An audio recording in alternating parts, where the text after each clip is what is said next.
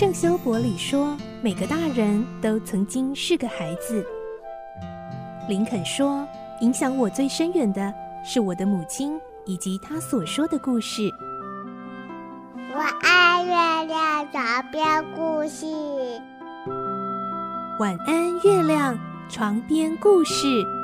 小青姐姐邀请每一位大孩子、小孩子一起听故事，不管多忙，也要和你一起听故事。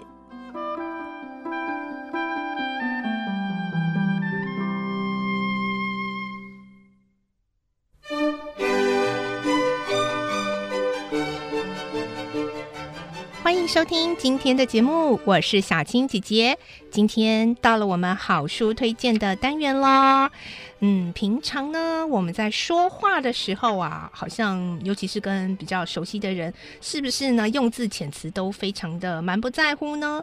那是不是会造成很多的误会，或者是闹出很多的玩笑呢？其实好好说话也是非常重要的哦。而今天我们要推荐的这。这一本好书啊，就是小鲁所出版的《奇闻妙语童话小镇之修辞公寓的爆笑日常》。修辞呢，就是我们那个用字遣词的那个修辞啊。好，今天呢，我们啊、电话上连线访问到的是小鲁的编辑李萝莉，萝莉姐姐你好，各位听众大家好。是，呃，这一本呐、啊，《奇闻妙语童话小镇》其实是一个系列，对不对？对对，嗯，还有三本书。对，然后我看到来到了这最近的这一本《修辞公寓的爆笑日常》，真的是很佩服作者的巧思，还有呢，把很多呃我们中文的这些修辞的这种巧思放到里头去。嗯，所以一开始呢，我们就要请编辑跟我们分享这一系列的发想起源是怎么来的呢？嗯、好，没问题。不知道大家有没有注意到哦？嗯，市面上在介绍标点符号的书籍很多，嗯哼，但是大部分都是语文教材、工具书，让大人用来教导孩子正确的标点符号。嗯、那只有很少数是为孩子而写，那用童话表现的创作更是几乎没看到。那 几年前呢，这个作者谢宏文老师啊，他在写作的时候。他把一些罕用的汉字拿来创作，然后到各地小学去分享。那还他发现，哎，孩子们觉得拿文字当角色很有趣，于是他有一个念头啊，就说既然文字能当角色的拟人化，那总是跟文字在一起的那个标点符号啊，是不是也可以玩出一些故事来？嗯，他有了这个想法以后，他就把这个故事发表在那个火金菇。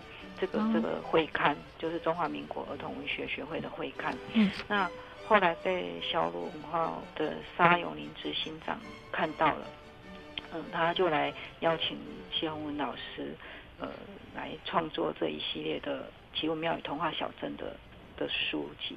是，那这个这本这这套书在出版过程中哦，有一个小插曲，嗯，也很值得来跟大家分享。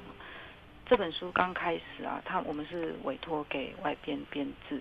那其实本来一开始是没有注音的。哦。那其实到了发样、数位样的时候，哎，我们却紧急喊卡。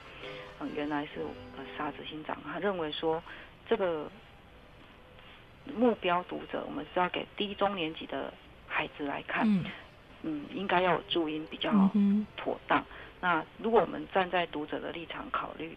嗯，如何引导他们去学习标点符号？那正确的用字跟修辞，应该是学习重点。所以我们决定就是打掉重来。哇塞！然后嘿，所以我们又重新细化哦，然后又设计跟编辑。嗯。那那所以就发展成一系列的奇奇闻妙语童话小镇三册。嗯。嗯，那分别这三本是，比如说有标点符号这一家。那第二集就是错别字商店街，是。那再来就是这一集的修辞公寓的爆笑日常，嗯嗯，大大概是这样子。哎、欸，我觉得这一套三本哦，我觉得很适合大人自己也拿来看看呢。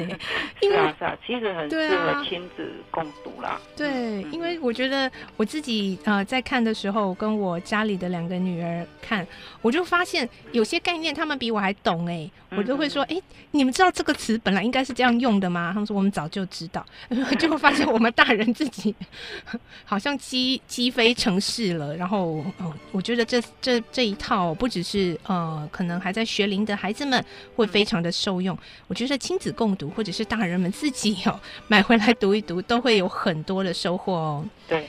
嗯，而且它过程不会很枯燥。对，而且它用的设计的角色也都非常的生活化哦。像呃这次的修辞公寓里面还有新著名，对不对？你就用到新著名的口语发音比较特别，然后可能会有让让激起大家在修辞上面的一些火花，这样是。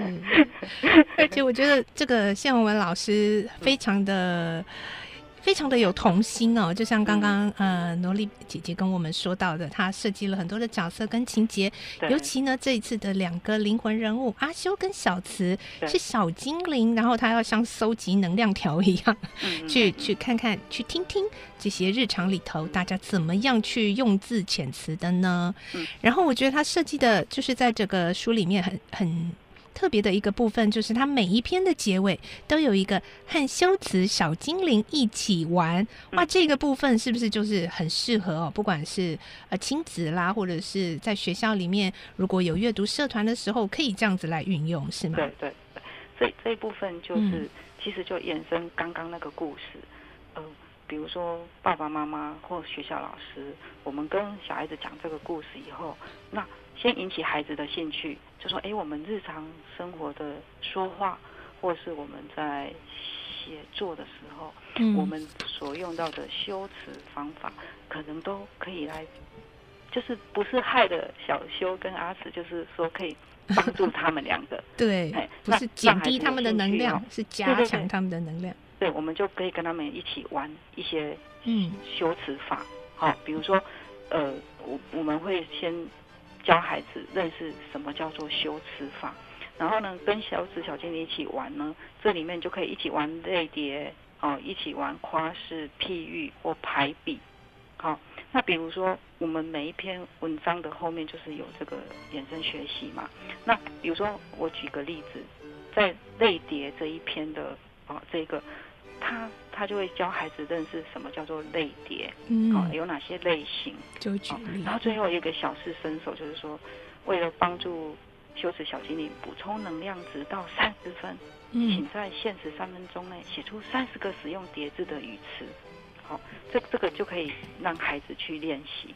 嗯嗯，再举一个例子，也很好玩的哦，嗯，就是说，他这个又是比较动态的。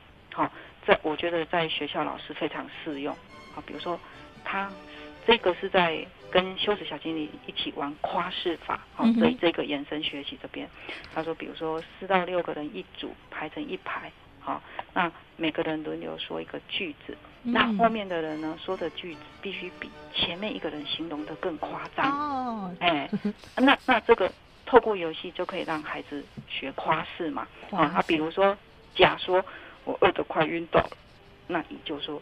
我已经饿到休克了，又被救活，然后其他人就可以继续说下去。那这个游戏还可以同时加入你的情绪表情跟动作表演，嗯、对，所以其实真的还蛮好玩，哎，让孩让在学校让小朋友来练习一起玩的。对，真的是很好看又好玩，最重要的是真的有很多的收获，也可以呢让孩小朋友们在这样子的一个潜移默化之中，就能够把话好好说，把。这个文章好好的写哦，对对对，好，今天最后呢，大小朋友都很期待的就是赠书活动喽。嗯，没错，我们今天要送的就是啊，萝莉姐姐为我们介绍的小鲁所出版的《奇闻妙语童话小镇系列之修辞公寓的爆笑日常》。好，一样的回答我们的通关密语就有机会获得了，请我们的萝莉姐姐公布今天的通关密语是。请大家注意听哦，我们的通关密语是“奇闻妙语童话小镇”。总共有八个字哦，奇闻妙语童话小镇。好，回答我们的通关密语。那如果是听 Podcast 的听众朋友，你可以在这一集的文字说明栏，然后会有这个粉砖的连接啊，按下去就可以连到我们节目的这一集的脸书粉砖赠书活动贴文，留下通关密语、奇闻妙语童话小镇，我们就会抽出幸运的大小听众，你可以得到这一本书喽。好谢谢萝莉姐姐今天为我们带来的好书。嗯谢谢大家谢谢。我们下次再见喽拜拜。拜拜。小朋友要睡觉了晚安。